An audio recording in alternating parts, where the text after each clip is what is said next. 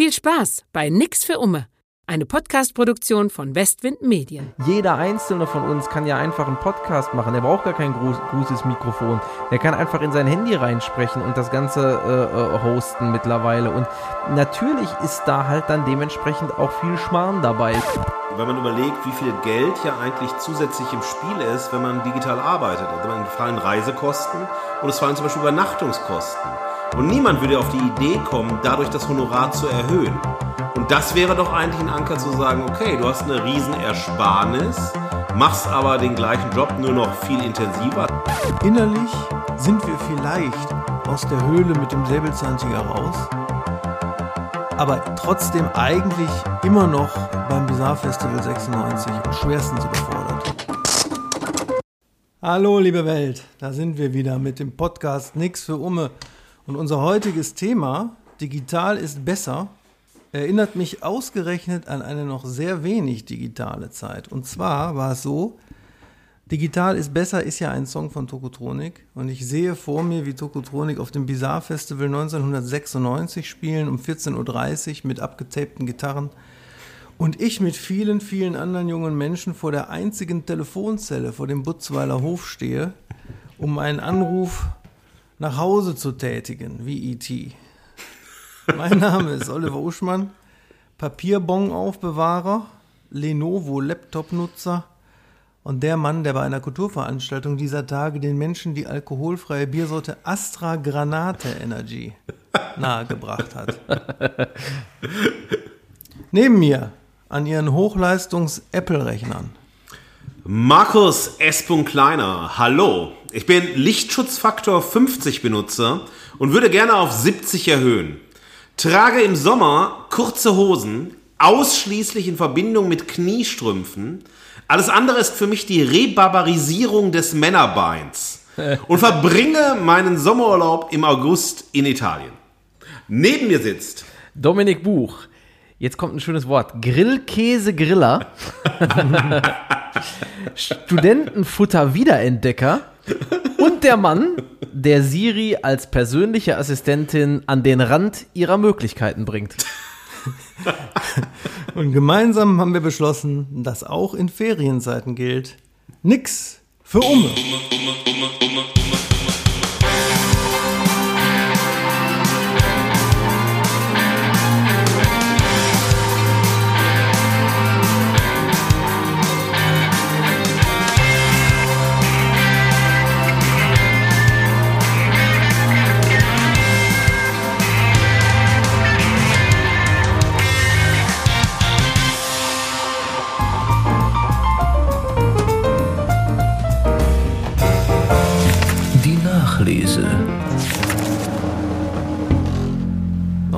Hat direkt mit, mit Siri hier den Bezug zur heutigen äh, Sendung hergestellt. Wenn ich jetzt springe von 1996, Telefonzelle, Bizarre Festival, keine Mobiltelefone, Windows 95. Es gab damals ungefähr, das kann man in den alten Folgen des Computer Club nachprüfen, auf der Welt 120 Millionen PCs in privater Nutzung. Und jetzt springe ich von da nach heute. Da habe ich mit Siri, Gottlob, weiterhin nichts zu tun. Aber äh, lass mich immer wieder verführen dazu, äh, murpige Instagram-Videos zu machen, wenn ich irgendwo gerade einkaufen bin und mir etwas zum Zeitgeschehen einfällt. Die zwar amüsant sind, aber natürlich auch ein Verhalten, das früher undenkbar gewesen wäre.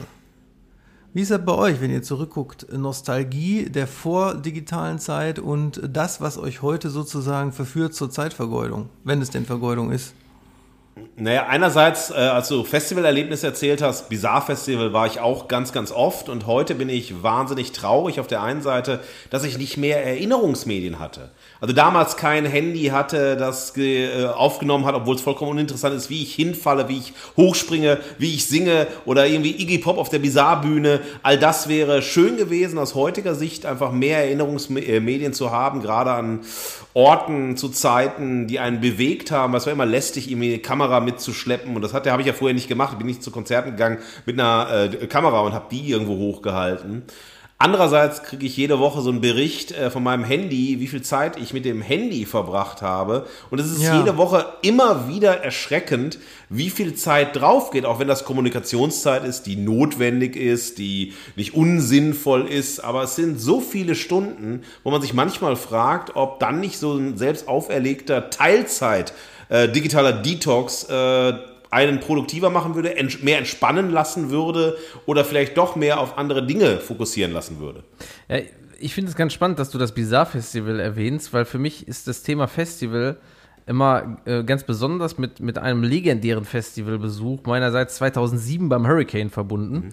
Und 2007 war ja genauso die Zwischenphase. Ne? Das heißt also, ähm, ich kann mich noch gut erinnern, dass ich mein Handy halt vor dem Festival aufgeladen habe und das hat das ganze Festival halt überlebt, weil es war halt irgendwie eins dieser äh, ähm, äh, äh, ähm, Nokia 3210 oder wie, wie die hießen, die Knochen, ne? Und die haben ja halt einfach dann gehalten. Ähm, allerdings ähm, gab es dann halt schon auch ein paar Digitalkameras, die dabei waren, ne? Oder klar, Festivalerlebnisse. Und dann wurden hinterher diese, weil das war so ein Matschfestival, eins dieser ganz großen Schlammschlachten, äh, die ähm, da äh, in Schesel gefeiert wurden.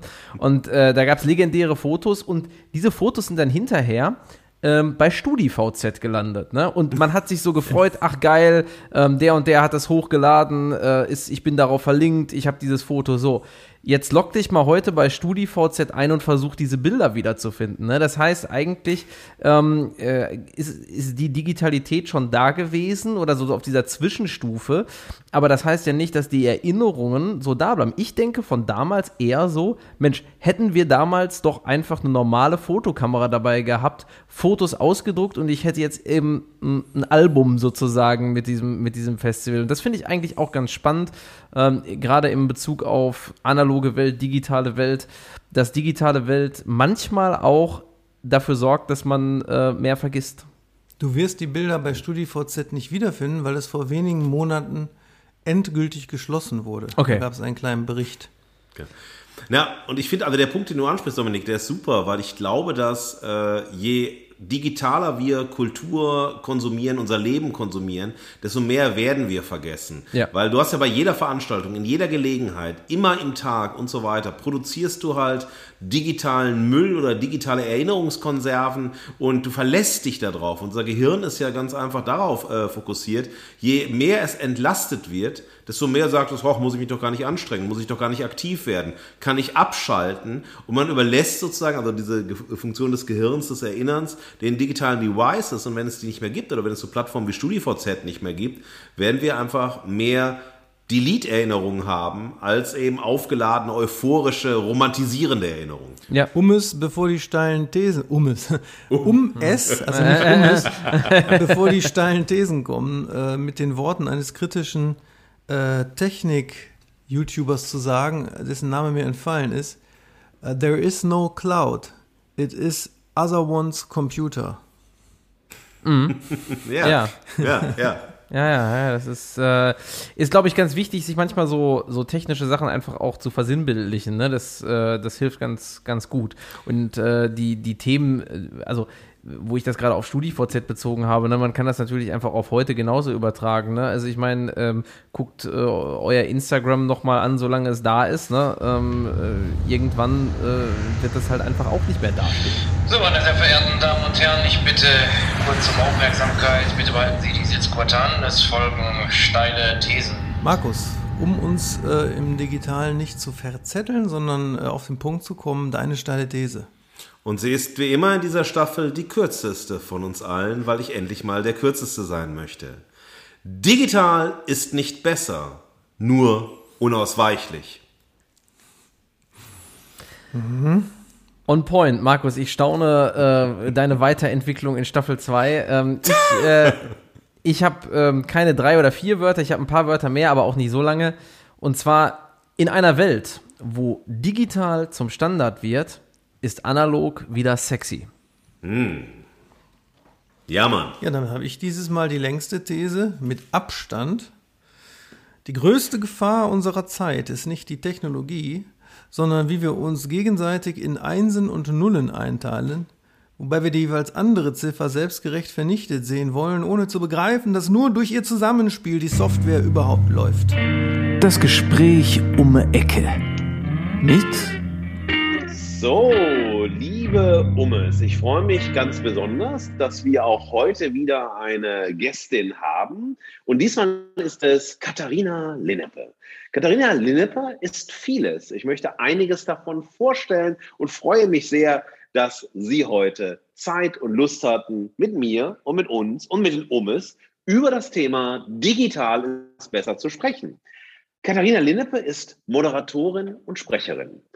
Sie ist Kommunikationsexpertin und Cross-Media-Journalistin. Und sie ist feministische Coachin und Femin-Influencerin. Das sind sechs spannende Themenfelder, die alle etwas mit der Welt von Nix für Umme, Überleben in der Kulturwirtschaft, Überleben in den Creative Industries zu tun hat. Und ich möchte erstmal ganz herzlich willkommen sagen zu Nix für Umme und schön, dass Sie da sind. Ich freue mich auch. Vielen, vielen Dank. Danke für die Einladung und ich bin schon ganz, ganz gespannt, worüber ja, wir uns jetzt gleich unterhalten werden. Ja, und zwar die, äh, den Weg haben Sie selbst vorgegeben. Mit Blick auf Ihre Webseite sind es drei starke Keywords, die Sie angegeben haben und mit denen ich mich ein bisschen beschäftigt habe und dazu Fragen vorbereitet habe. Und das sind die Worte Moderation, Kommunikation und ganz besonders schön finde ich Inspiration. Also nicht so etwas wie Leadership oder nicht sozusagen etwas sehr, sehr Starkes, sondern Inspiration wirklich als die Idee, ich möchte mit meinen Ideen andere Leute dazu inspirieren, selbst nachzudenken, ihren Weg zu finden, Ideen zu finden ja. und so weiter. Das fand ich wahnsinnig spannend. Also diese drei Punkte, die ersten beiden sind naheliegend. Der dritte Aspekt, den finde ich sehr stark. Darüber möchte ich gleich ein bisschen mit Ihnen sprechen. Also was Sie unter Inspiration verstehen in Ihren verschiedenen Tätigkeitsfeldern, ja. äh, wie Sie auch Inspiration weitergeben, mit welchen Ideen, mit welchen Methoden, äh, mit welchen Praktiken. Das ist auch für die äh, Ummes wahnsinnig inter äh, interessant im Kreativprozess. Und dann haben sie sich fokussiert, das fand ich auch sehr spannend, auf verschiedene Felder. Sie haben gesagt, Politik, mhm. Gesellschaft, mhm. ja, Wissenschaft, ja. Ähm, dann ähm, Frauen, äh, spezifische frauenpolitische Themen und Diversity-Themen. Ja. Und das finde ich sehr interessant. Einen Punkt habe ich nicht genannt. Und auch der ist sozusagen wie die Inspiration mein zweiter Ankerpunkt, nämlich die Ethik. Auch das mhm. ist etwas, das man sehr selten findet, wenn man sich mit Personen äh, unterhält, die vor allem auch im Bereich des Digitalen äh, stark mhm. unterwegs sind.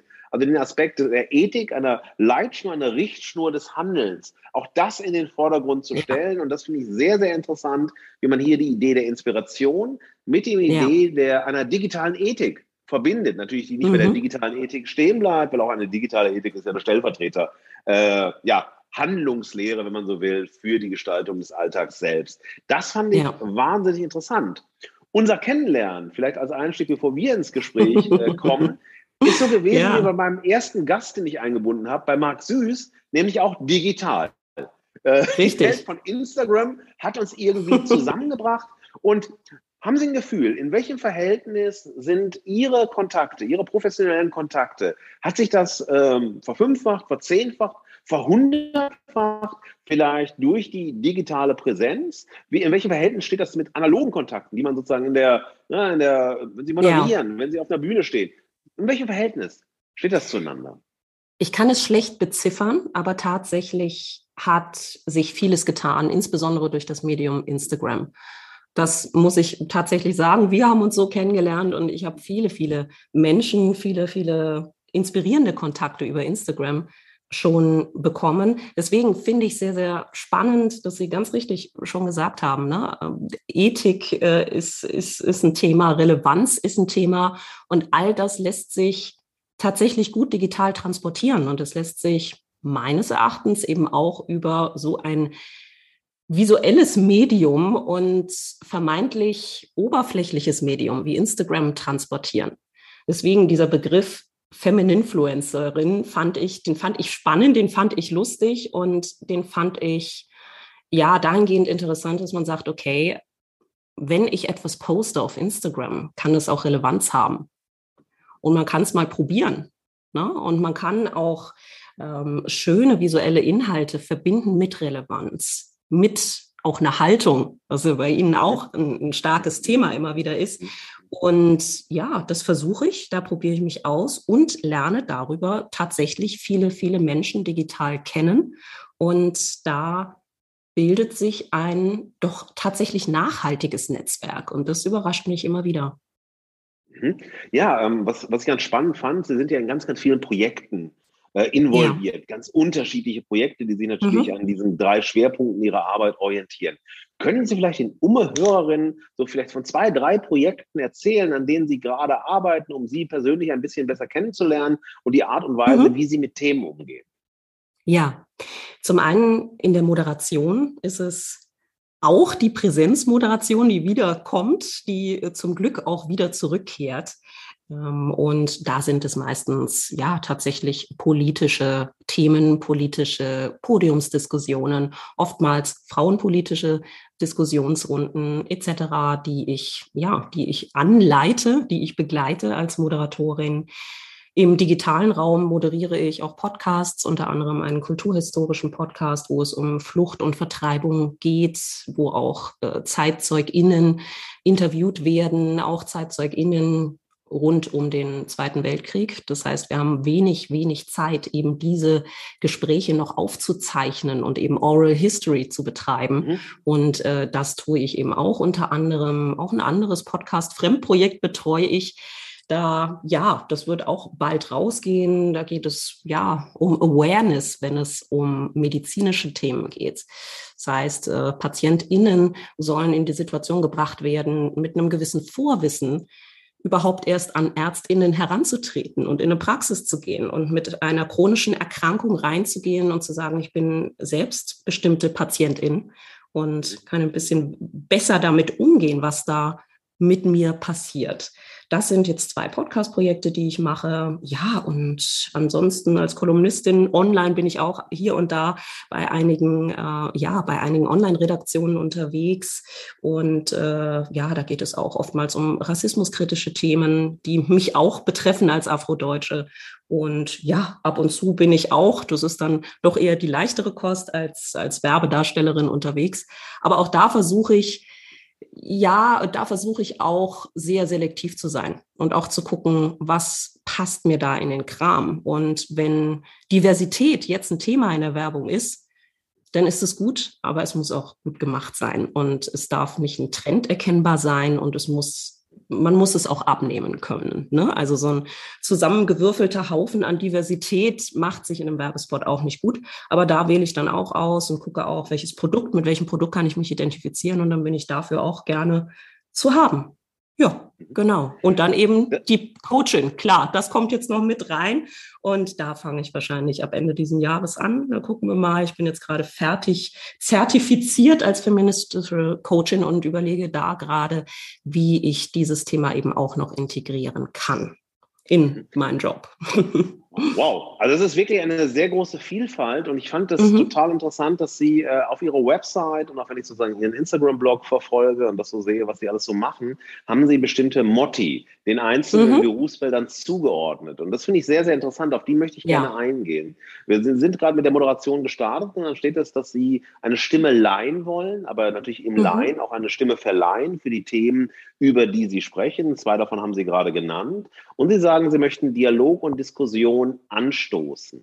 Das mhm. heißt, wenn Sie eine Stimme leihen, was ist sozusagen Ihre Herangehensweise bei dem Thema? Wenn Sie sagen, okay, Sie wollen ein Thema anmoderieren, Sie wollen in einem Podcast sozusagen eine Awareness schaffen, also ein Bewusstsein schaffen für bestimmte Themen. Wie gehen Sie an diese Themen heran, damit sie in der digitalen Welt, also hier im Podcast, funktionieren?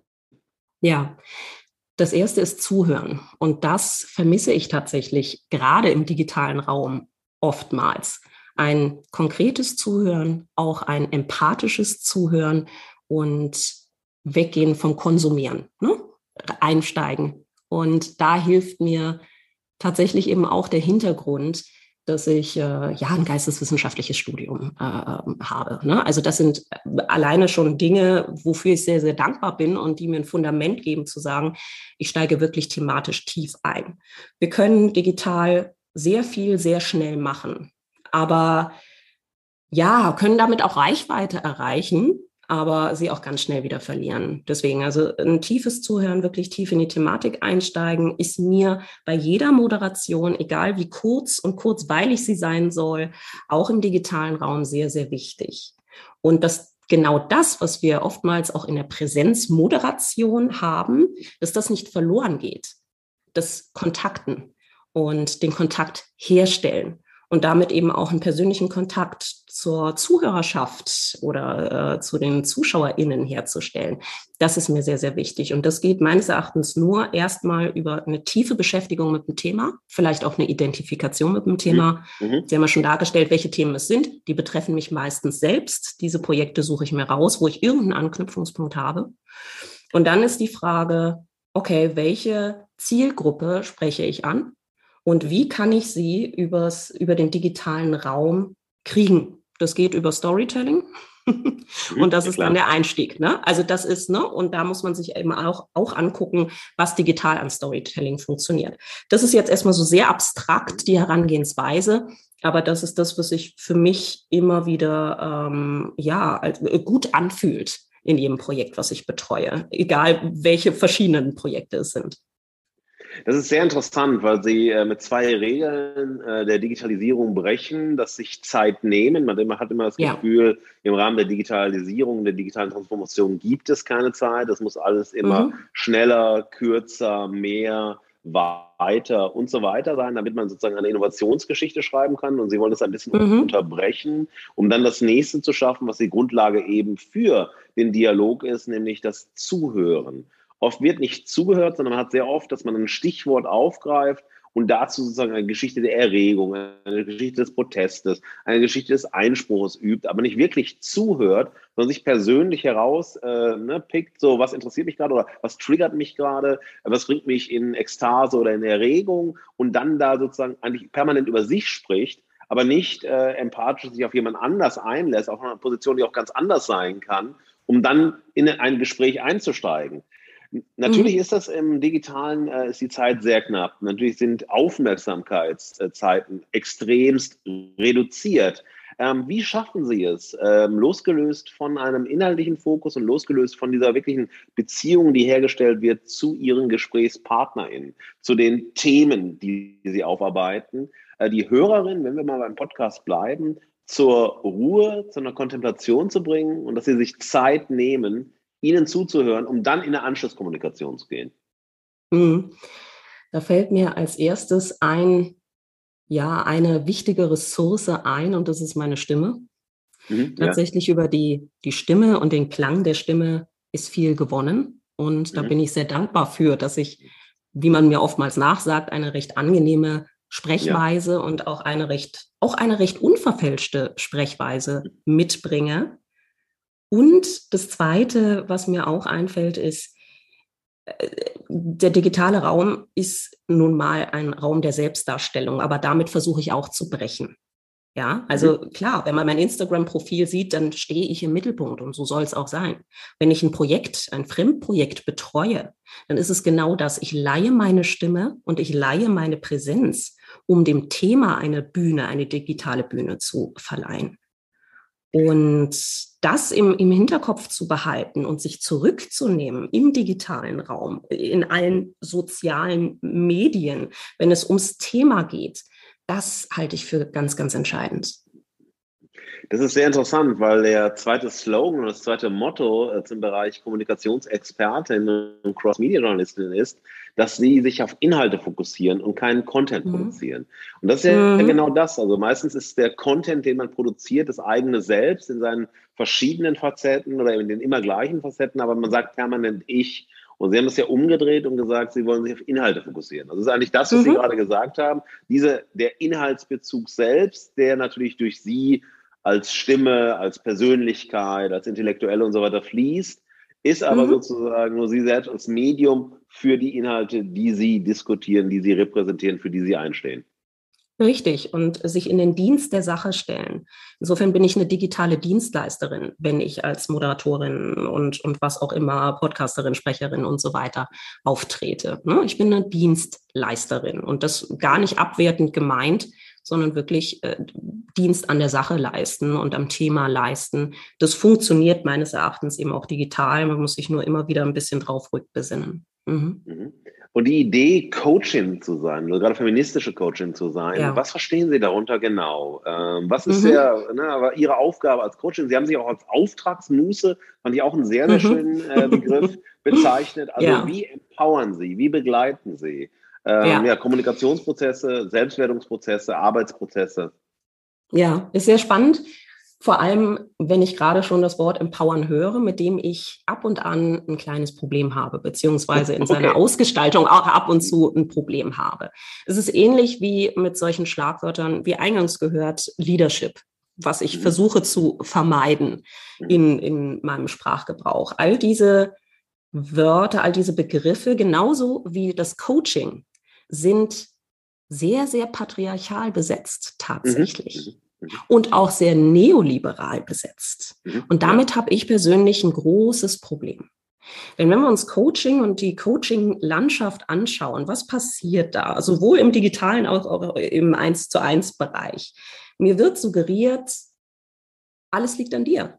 Alles liegt zum einen zwar in deiner Hand, aber es liegt mhm. auch an dir, wenn du nicht weiterkommst. Und das halte ich gerade bei Gruppen, die ja unter Herrschaftsstrukturen leiden, und das sind einige, finde ich das sehr, sehr problematisch. Und das kann ich aus der Frauenperspektive kritisieren. Ich kann es aus meiner Perspektive als Afrodeutsche kritisieren und, und, und. Also da sind so viele Ansatzpunkte, wo diese Parole, du kannst es alles alleine schaffen, so falsch ist, so unglaublich falsch ist. Und da setzt tatsächlich der Ansatz an, zu sagen, okay, ein feministisches Coaching denkt die Strukturen mit mhm. und differenziert, was liegt in meiner Hand und woran kann ich erstmal nichts ändern. Aber wie kann ich trotzdem versuchen, da durchzukommen und ein erfülltes Leben zu führen mhm. oder es wenigstens anzustreben? Ja, also klar, ne, ich kann irgendwelche Tipps geben zum Verhandeln meines Gehalts, aber im Gender Care und Gender Pay Gap kann ich erstmal nichts ändern. Mhm. So. Mhm. Mhm. Kann ich jetzt erstmal nicht, aber ich sollte mir dessen bewusst sein, dass diese Strukturen mein Leben beeinflussen und natürlich auch das alles, dass das Private politisch ist. Mhm. Ne? Mhm. Und äh, da setzt ein Coaching-Ansatz an, zu sagen, okay, ein feministischer Coaching-Ansatz, okay, wir, wir denken diese Strukturen mit, wir denken das Patriarchale mit und wir gucken, wie wir uns da irgendwie durchlavieren und trotzdem zu einer Selbstbestimmung kommen können. Das ist der Ansatz. Und der spricht denn, mich an. Ja, de definitiv. Aber diese Machtverhältnisse, ähm, mhm. gesellschaftliche mhm. Bedingungen und so weiter treffen ja sozusagen auf alle Personengruppen zu. Das äh, trifft natürlich äh, für Kulturschaffende, die sich männlich lesen, zu, genauso wie die sich queer lesen und so weiter. Absolut. Ähm, also, Absolut. also diese Abhängigkeit, auch gerade in der Digitalisierung, die Abhängigkeit von einer neoliberalen Logik sozusagen als Supersubjekt oder als total das Überpatriarch, ja, also äh, subjektloser äh, Patriarch, wenn man so will, schwebt ja über jedem und jeder äh, von uns. Die Frage Absolut. wäre, wie, wie kann man denn im Digitalen und mit dem Digitalen an diesen Strukturen zumindest rütteln, dass wir sie vielleicht nicht mhm. radikal mhm. abschaffen können, äh, ist eine andere Diskussion, aber wie kann man sie rütteln, gerade wenn es äh, um so Pay Gap Fragen geht, aus, aus Ihrer Expertise heraus, mhm. äh, aus äh, der Politik der Sichtbarkeit, äh, sozusagen mhm. eine Veränderung auch von antirassistischen Strukturen. Also was kann man im mhm. Digitalen oder vielleicht auch im Digitalen besser machen mhm. als äh, in der in gesellschaftlichen Kontexten, in denen sie auch stehen. Mhm.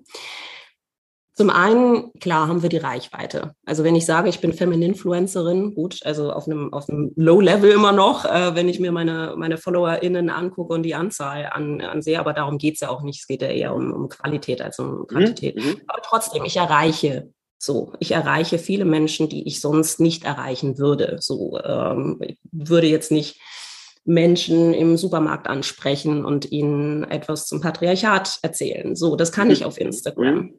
Und äh, Menschen können sich dazu entscheiden, mir zu folgen und meinen Sichtweisen zu folgen oder sie können es sein lassen. Die Entscheidung ähm, haben sie, aber zugleich kann ich auch im digitalen Raum etwas zumuten.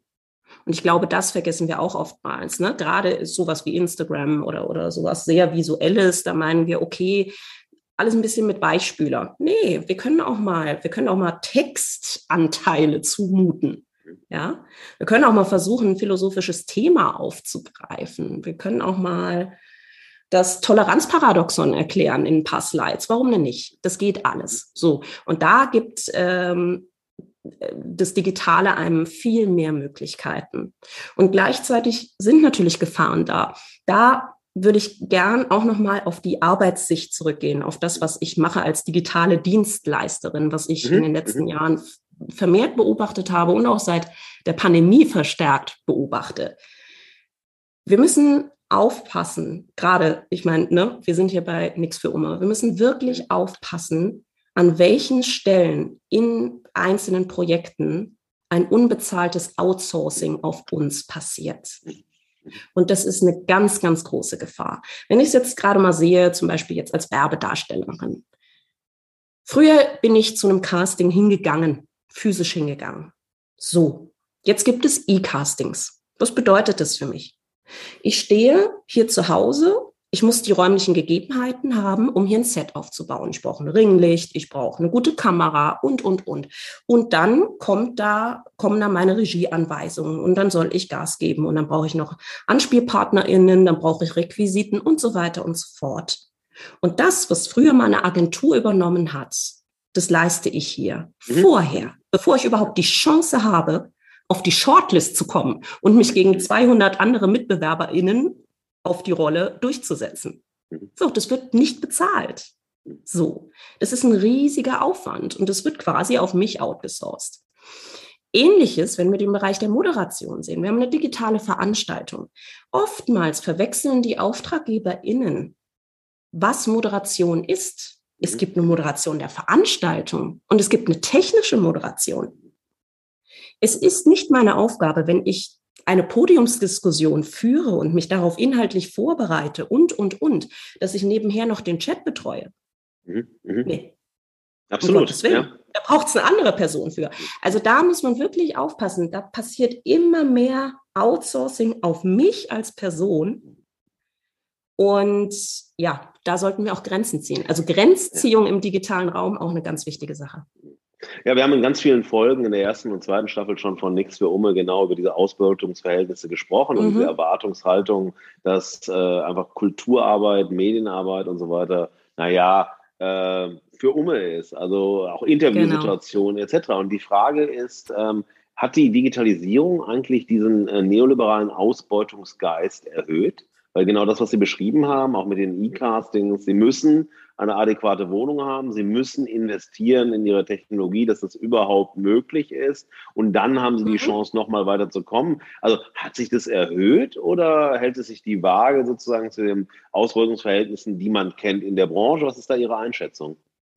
Ich weiß nicht, ob es sich erhöht hat. Auf jeden Fall hat es sich verlagert und es wird äh, leichter, da reinzurutschen. Ja? Und da geht es auch ne, um Gagen. Da geht es auch um Tagesgagen, ne? fällt mir jetzt auch gerade noch so ein. Ne? Ähm, da hört man auch immer mehr, naja gut, jetzt ist es ja digital. Da haben sie ja nicht so viel Aufwand. Da, da, genau. da gehen wir nochmal an den Tagessatz nochmal ran und senken den ein bisschen. Natürlich habe ich den Aufwand. Ich muss hier mein Set vorbereiten. Ich muss hier noch ein Greenscreen und sonst was hier äh, äh dran klöppeln an der Wand. Ja, also äh, und die ganzen Vorinvestitionen, die technischen Vorinvestitionen und, und, und. Also ähm, ich bin mir nicht sicher, ob es mehr geworden ist, aber in jedem Fall hat es sich verlagert und es sind neue, sagen wir mal, Gefahrenquellen hinzugekommen, die man tatsächlich im Blick behalten sollte. Und dadurch, dass uns jetzt mit Corona die Sache so schnell überrollt hat, äh, puh, ja, sollte man sich vielleicht ab und zu auch noch mal ein bisschen zurücknehmen und noch mal so nachdenken, wenn dann irgendwelche Anfragen kommen. Moment, was läuft hier gerade komplett falsch? Ja. Aber ist ihre, äh, von dem Gefühl her ihre Arbeit entwertet worden und ist sie sozusagen, sind sie ersetzbarer geworden? Weil natürlich gerade durch eine digitale Durchlässigkeit äh, ist es schnell zu sagen, na ja, das ist doch trotzdem nochmal ein anderes Setting und dann können wir vielleicht auch andere Personen nehmen, die vielleicht nicht so deep drin sind in den einzelnen Themen, vielleicht nicht so eine geschulte Stimme haben, vielleicht nicht so eine Haltung haben, weil meine Güte, äh, ne, also eine Moderation ist eine Moderation, aber wir wollen eigentlich dafür gar nicht so viel Geld ausgeben. Wir sparen sowieso Geld, weil wir keine Reisekosten haben, kein Hotel haben, äh, keine anderen Transferkosten haben und so weiter. Eigentlich ist es relativ billig und man wird leichter austauschbar und dadurch erhöht sich der Druck bei aller Professionalität, trotzdem das Game mitzuspielen, um im Game zu bleiben. Mm, ja, gut.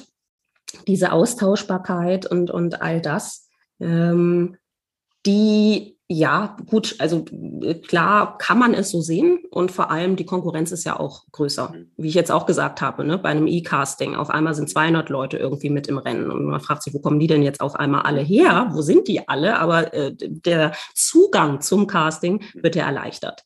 Ne? So.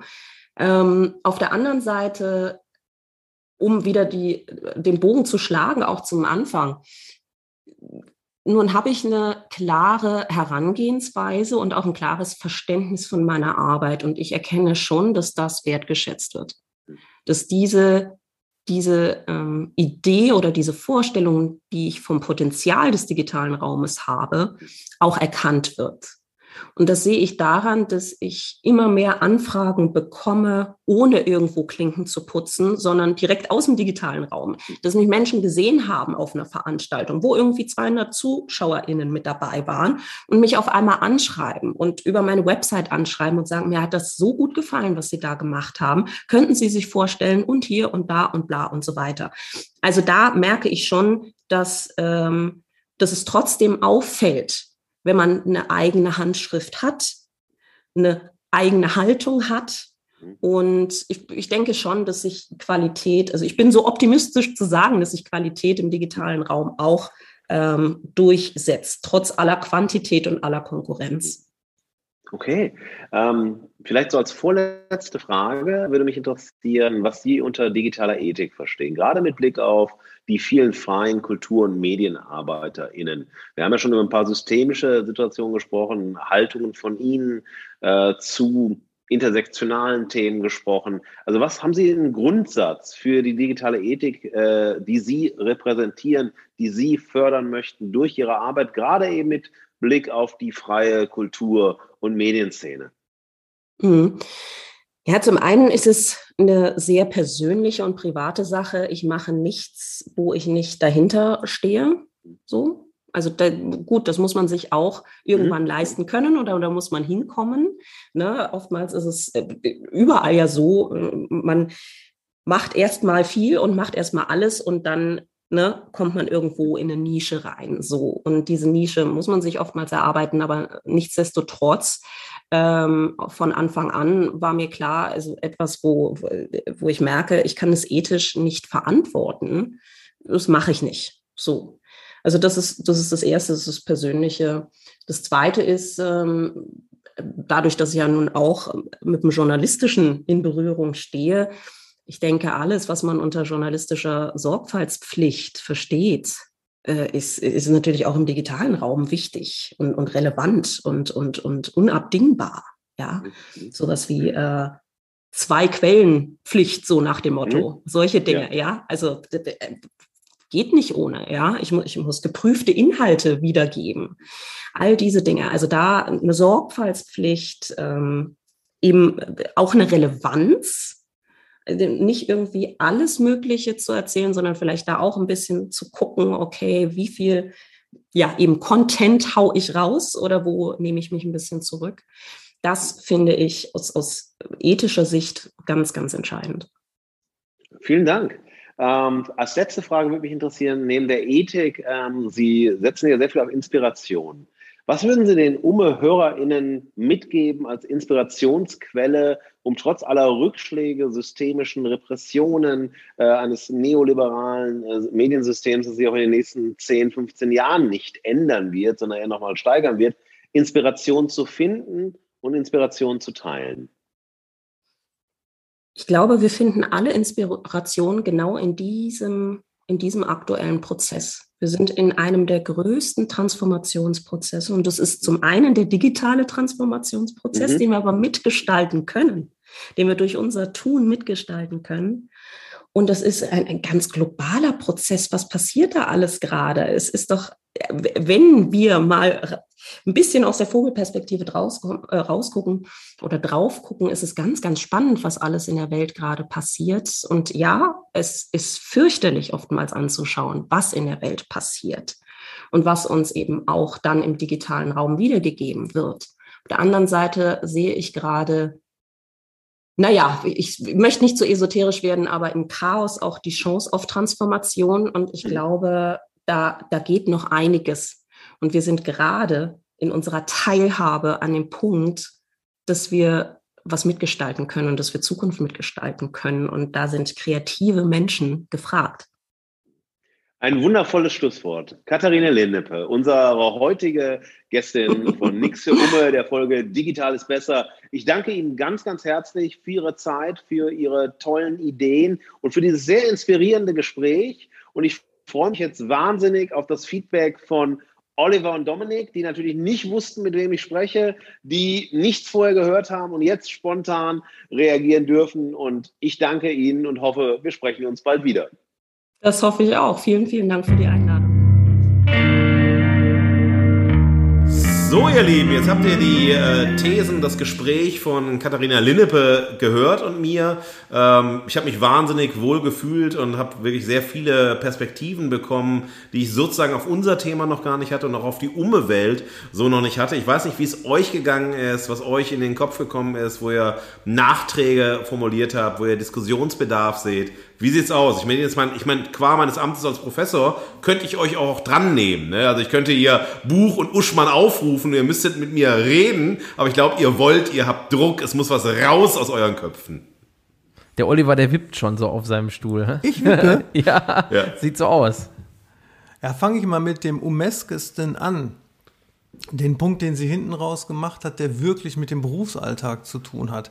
Dieses Outsourcen. Ja von Zeit und Budgets, die das durch das Digitale geschieht. Also so wie ja zum Beispiel IKEA, ja, das Aufbauen der Möbel, das einst die Älteren, die noch die Zeppeline haben fliegen sehen, werden es wissen, ja auch vom Möbelverkäufer übernommen wurde oder zumindest konnte. Das wurde ja dann zum Beispiel IKEA outgesourced an den Kunden. So, und wie sie dann beschrieb, dass durch das Digitale das Aufnehmen, das zu Hause ein Studio bauen, das Produzieren, das Schneiden, alles Mögliche oder auch bei Moderationsjobs das Betreuen des Chatraums, also quasi die begleitende redaktionelle Tätigkeit, die äh, in Talkshows im Fernsehen die Assistentin machen würde. ähm, alles in einem dann ist. Das fand ich ein äh, sehr, sehr nix für umesken Punkt. Mhm. Ja, den fand ich auch sehr spannend, weil ich dann nämlich genau zwei Schnittstellen auch zu habe. Äh, zum einen habe ich für einen ähm, recht großen Konzern in Deutschland äh, ein Coaching für Vortragende in einer äh, Remote-Konferenz äh, gemacht, um quasi denen so eine Art Bühnenpräsenz-Coaching im digitalen Raum zu geben, wie die sich zu verhalten haben. Und äh, dort habe ich nämlich gesehen, wie aufwendig ähm, die Produktionsfirma, die oder Veranstaltungsfirma, die das gemacht hat, äh, die hat im Prinzip den gleichen Aufwand, wenn nicht sogar mehr Aufwand mhm. da reingesetzt, um ähm, diese Jahreshauptversammlung äh, durchzuführen. Ja, und da wurde mit Sicherheit auch wahrscheinlich der gleiche Etat sozusagen für genutzt, um, um halt eben eine Veranstaltung durchzuführen. Auf der anderen Seite äh, kommt jetzt eben meine Westwind-Erfahrung dazu, dass wir auch digitale Veranstaltungen durchgeführt haben, äh, sprich äh, Streaming-Veranstaltungen, ähm, interne Treffen, externe Messen und so weiter, gerade in der Hoch-Corona-Phase wo ähm, die Leitungen der jeweiligen Unternehmen dann eben gesagt haben, ja gut, aber dann kann das ja nicht so viel kosten. Ne? Und das ist halt eben spannend, weil ich genau da nämlich die gleichen Themen hatten, wo wir mit einem Team zusammengestellt äh, da vor Ort waren, Studio einrichten, ähm, die, die ganze Technik ankarren, Chat betreuen, ähm, Technik, also im Prinzip musst du ja sogar noch mehr Technik betreuen als bei einer Live-Veranstaltung und so weiter und so fort. Und ich glaube halt einfach, dass es in der Natur der Sache liegt. Das ist bei uns Kreativen sowieso immer so äh, schwierig. Arbeitsleistung wird immer danach gemessen, wie lange braucht man denn dafür? So, fällt dir, fällt dir der Satz in einer Minute ein, dann kann er ja nicht mehr äh, wert als 10 Euro sein, sozusagen, egal was ich damit anfange, ne, da fängt's an. Und äh, bei den Veranstaltungen eben genauso, ja, das ist ja digital, äh, dann kann es ja eben nicht so viel kosten. Ne? Und äh, das ist halt, äh, ich glaube, das brennt sich gerade noch sehr stark in der Gesellschaft ein, da müssen wir entgegenwirken, gerade auch aus der medienschaffenden Tätigkeit her. Ja, eine der beliebtesten Anekdoten in Ich habe das Internet gelöscht von Philipp Spielbusch, was wir geschrieben haben als Ghost, ist ja die, dass er als IT-Dienstleister hier in Westfalen äh, immer mal wieder zu den älteren Kunden, zu so Firmenbesitzern oder Bauern oder ja, ne, und kleinen und mittelständische Unternehmer hinfahren muss, obwohl er es nicht müsste, weil ja alles über die Fernwartung geht bei der IT. Aber die müssen den sehen. Mhm. Weil die sagen, ich, ich verstehe nicht, nicht, ich verstehe nicht, wofür ich bezahle. Und dann fährt er dahin, trinkt mir den Kaffee, tauscht sich über aktuelle Rindersorten, nein, das wahrscheinlich nicht, und den, den Stand beim Preußen Münster auf und äh, fährt zurück. Weil wir nämlich nicht bereit sind, ne, für das Digitale so zu, als, als das reale, aufwendige zu sehen, dass es ist. Niemand käme doch auf die Idee, so ein ganzes Team von Veranstaltungstechnik, das irgendwo was für eine Konferenz aufbaut, von der PA bis zum Aufstellen der kleinen Fläschchen äh, Wasser äh, dann äh, als nichtig zu betrachten vom Budget her. Ich fand das ganz interessant, ähm, wenn man überlegt, wie viel Geld ja eigentlich zusätzlich im Spiel ist, wenn man digital arbeitet. Also es fallen Reisekosten und es fallen zum Beispiel Übernachtungskosten. Und niemand würde auf die Idee kommen, dadurch das Honorar zu erhöhen. Mhm. Und das wäre doch eigentlich ein Anker zu sagen, okay, du hast eine Riesenersparnis machst aber den gleichen Job nur noch viel intensiver. Also du bist halt Multijobber in einem, aber du kriegst halt weniger Geld oder die Erwartungen oder die Bereitschaft, dir Geld zu zahlen, ist geringer. Das finde ich auch ganz interessant, dass äh, ganz wenig darüber nachgedacht wird, was man mit dem Geld macht, was ausfällt, aber trotzdem nicht in die Honorierung fällt und trotzdem ne, in diesen Sparmaßnahmen weniger bereit ist, nicht nur höhere Honorare zu zahlen, sondern überhaupt ein adäquates Honorar zu zahlen. Es geht ja, Markus, auch gar nicht nur um das Honorar, sondern es geht ja eigentlich im Kern, was sie auch so schön geschrieben hat. Im Prinzip mache ich das, was eigentlich eine Agentur sonst machen würde, ne? Oder Call it Agentur, äh, Produktionsfirma oder wie auch immer, je nachdem, wie man das dann so. Alleine nur die Technik dahinter. Ne? Wenn wir es mal nur wirklich so in Zahlen rechnen, ne? eine vernünftige Mikrofonierung, eine vernünftige, eine, äh, vernünftige Lichtanlage, äh, ein Greenscreen oder ähm, ein, ein äh, gute Studio-Optik sozusagen da einzubauen. Dann solltest du dich auch, je nach Veranstaltung, brauchst du dann vielleicht auch äh, nochmal irgendwie, äh, wenn du keine Maskenbildnerin vor Ort hast oder einen Maskenbildner, irgendwie, äh, dass du dich nochmal abhutest und so. Also wir können das ja jetzt so weiterführen, müssen wir jetzt an der Stelle nicht, nicht machen. Aber nur alleine dafür, da ist ja auch, äh, da ist ja auch eine Mehrleistung sozusagen hinter. Man, man muss ja gar nicht sagen, so deswegen bekommst du jetzt einfach mehr Geld oder, oder irgendwie so, sondern es ist ja wirklich einfach auch eine Leistung, die man an der Stelle einkauft. Ja, du musst ja refinanziert denken. Genau. Also refinanziert heißt, du zahlst für Technik, du zahlst deinen Strom und so weiter. Und das ist ja auch etwas, was ins Honorar mit einfließen müsste. Also nicht, dass jeder Job dir dein Mikro zahlt, aber anteilig mitzahlt, wenn du diese All-in-Lösung anbieten sollst, die ja erwartet wird. Und äh, das finde ich halt einen sehr spannenden Aspekt, auch eine Frage, wie, ähm, also du bist Agenturchef, äh, ne? Du machst ja auch sehr viel digitales Business. Oliver ist sehr stark auch mit digitalen Jobs unterwegs. Rechnet ihr sowas auf? Rechnet ihr sowas um? Nehmt ihr sowas einfach hin oder setzt ihr sowas voraus? Wie geht ihr beide damit um? Also ich kann da klipp und klar darauf antworten. Bei mir gibt es immer quasi äh, aufgerechnet äh, Technikpauschalen. Ne? Oder mhm. also jetzt konkret, um auf die Technik äh, einzugehen.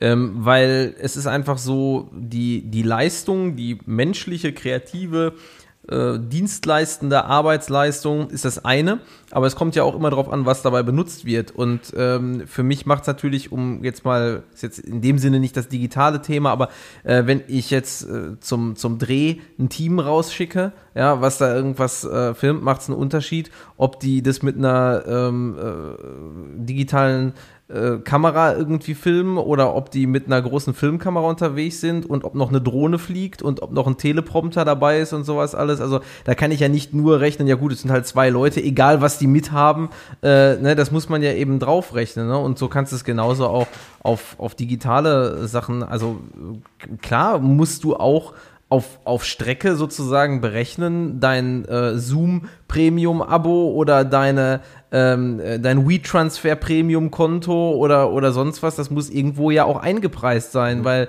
äh, wenn du vom Anwalt äh, irgendwie Post kriegst oder vom Steuerberater, da ist da auch äh, eine Telekommunikationspauschale äh, Ja. Pauschale Ja, drin. genau. Ne? So. Also, ähm, na klar, also ich meine, die muss man ja jetzt nicht so als 3,50 Euro dann noch auf der Rechnung aufführen, aber das muss ja irgendwo mit eingepreist sein. Bei mir ist das gar nicht eingepreist, weil ich benutze Zoom für Universitätslehre und die hat nun mal ihren festen, ihr festes Stundenhonorar. Da gibt es nichts zu verhandeln.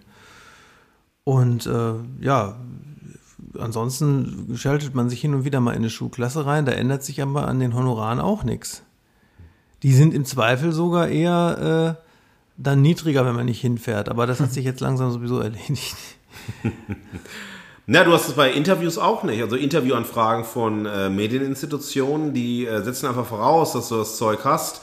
Äh, sonst wird gesagt, ja, sorry, können wir nicht machen, können wir nicht verwenden, Tonaufnahme ist nicht sauber, äh, ne, auch V-Transfer, schick's mal zu oder du bist unterwegs, musst schnell irgendwie reagieren. Man hat schon so eine Erwartung, ah, da hast du das IQ7 dabei, dass du schnell auf dein Handy steckst und so weiter, eine Aufnahme machst und so weiter. Also das ist eine Selbstverständlichkeit, eigentlich heutzutage nicht nur technisch ausgestattet sein, sondern digital einfach so versiert zu sein, dass alles überall möglich ist und möglichst unmittelbar. Ähm, das ist, finde ich, ganz interessant. Und also wenn du jetzt sagen, mit der Agentur eine Ausnahme bildest, dass also Technik eingepreist ist, ist es aber, glaube ich, wirklich noch eine Ausnahme und äh, nicht die Regel, dass du Ja. diese Perspektive drauf Man muss ja auch da unterscheiden, ne? Also in meiner freischaffenden Tätigkeit darüber hinaus, beispielsweise wenn ich als Künstler für äh, Interviews oder Features oder wie auch immer angefragt bin, ähm, das ist natürlich eine andere Geschichte. Ne? Da kann ich ja nicht sagen, also da sage ich das ja sogar gerne, äh, passt mal auf, Leute, ähm, äh, ich brauche jetzt nicht zu euch extra ins äh, WDR-Studio nach Dortmund oder nach Köln fahren. Wir, ich kann das einfach auch hier äh, äh, aufnehmen und schicke euch die Spur zu. So, äh, das, also am Ende da, da würde ich jetzt auch kein, keine, keine Kostenfrage irgendwie dazu stellen, weil das ist ja irgendwie auch so ein, so ein Thema. Da kann man ja auch Hand in Hand arbeiten. Das hat für beide Seiten vielleicht auch Vorteile und so weiter. Ne? Ähm, das Thema ist halt nur, sobald du ein Geschäft damit betreibst, ne, musst du natürlich immer fragen, egal was du investierst für, für etwas, ne, für irgendwelche Mittel. Und das sind ja meistens dann eben technische Mittel, um digital aufgestellt zu sein. Und das muss sich ja irgendwo auch refinanzieren. Und das kannst du nicht nur mit deiner Kreativarbeitsleistung ähm, refinanzieren. Und wir haben ja auch alle, sie betonte ja auch, dass sie wahrscheinlich deswegen häufig gebucht wird, weil sie eine gute Stimme hat. Wir haben ja auch alle diese Ansprüche entwickelt. Ähm, selbst ich schalte schnell weg, wenn ich irgendwie einen neuen Vlog oder einen neuen Podcast mal anklicke und der klingt halt einfach nicht gut. Also entweder weil, weil die, die, die Technik nicht gut ist oder weil der Mensch eine unangenehme Stimmfarbe hat dann habe ich schon keine Geduld mehr. Oder wenn du ins Radio gehst und ein Interview dem WDR gibst oder so wegen einem neuen Buch, dann sagen die immer noch nicht, setzen Sie sich mal zu Hause vor Ihr Yeti Blue, sondern dann fährst du hier in Münster in, die, in dieses Studio rein und die schalten dich dann zum Beispiel nach Leipzig zum MDR oder so. Und dann hört sich das wirklich so an, ob der Technik dort, äh, als wärst du neben dem Moderator in Leipzig. Ja, also Hörgewohnheiten, da sind wir ja auch wieder beim digitalen Thema. Das wird ja auch äh, in dem Gespräch irgendwie äh, sehr deutlich.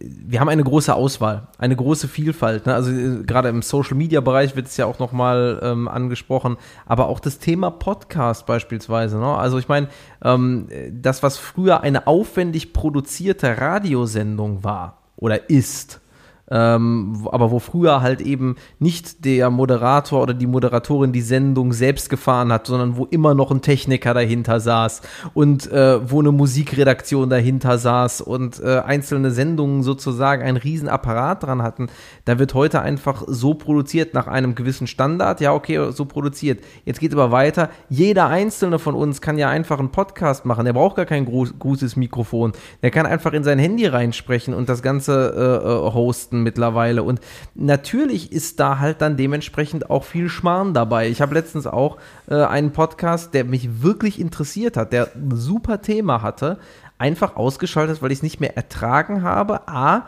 dass die Qualität schlecht war, aber B, und das ist noch viel, äh, äh, viel mehr jetzt an dem dran, was wir gerade gesagt haben, die Stimme halt einfach gar nicht ging so. Also da, da, ich, das, das war einfach für mich nicht zu ertragen, diese Stimme darüber sprechen zu hören. Und ähm, ja, das ist natürlich, also digital statt analog heißt auch immer mehr Auswahl.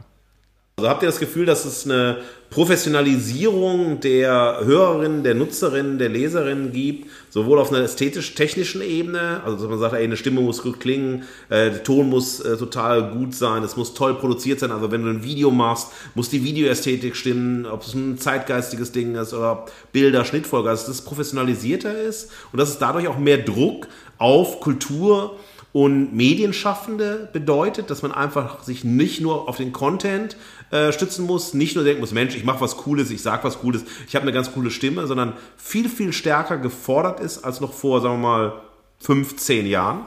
Ja, formal ästhetisch auf jeden Fall.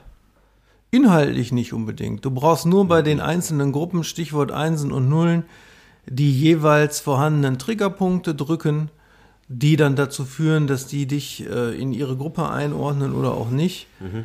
Und dann hast du es schon erledigt. Aber wenn du das nicht machst und differenzierter bist und unberechenbarer und murpiger, äh, aber High-End produziert, dann kann sein, dass dich die Leute trotzdem nicht verstehen.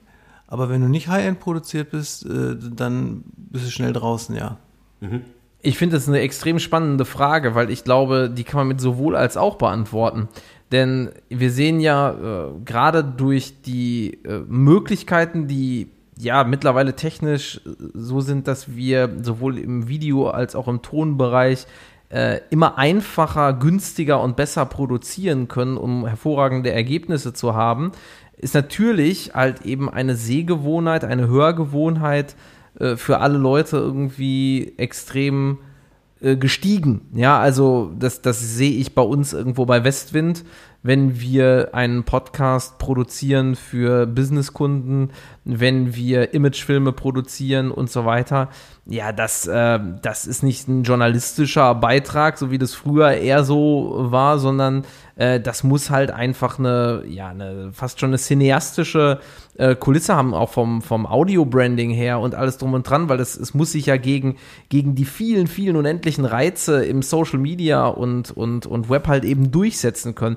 Und auf der anderen Seite haben wir dann aber eben Beispiel Influencer-Marketing oder allgemein irgendwie so auch äh, TikTok Reels und so weiter, wo, wo es gar nicht so sehr auf die Ästhetik ankommt, sondern viel mehr eigentlich mal eben schnell was rauszuhauen so mhm. und ähm, das, das, das sehe ich ja. gerade ja. gerade irgendwie interessanterweise dann bei der bei der jetzt jüngsten Generation, dass die halt eben in einer Welt also die machen jetzt für mich den kompletten Kontrapunkt zu dem, wie wir jetzt mit Westwind arbeiten, sondern die sagen halt wirklich irgendwie so, ähm, das ist doch egal. So, ich will halt einfach bei TikTok irgendwie in einer Minute 80 verschiedene Sachen sehen und irgendwo mal hängen bleiben und mm, in diesen kurzen Snippets mich verlieren und das, das ist mir egal, wie das aussieht, sondern das muss halt einfach witzig, cool, äh, mhm. besonders sein, so, ne? Und deswegen finde ich diese Frage sehr interessant, weil, weil, weil sie eigentlich keine Entweder-Oder ist. Mhm.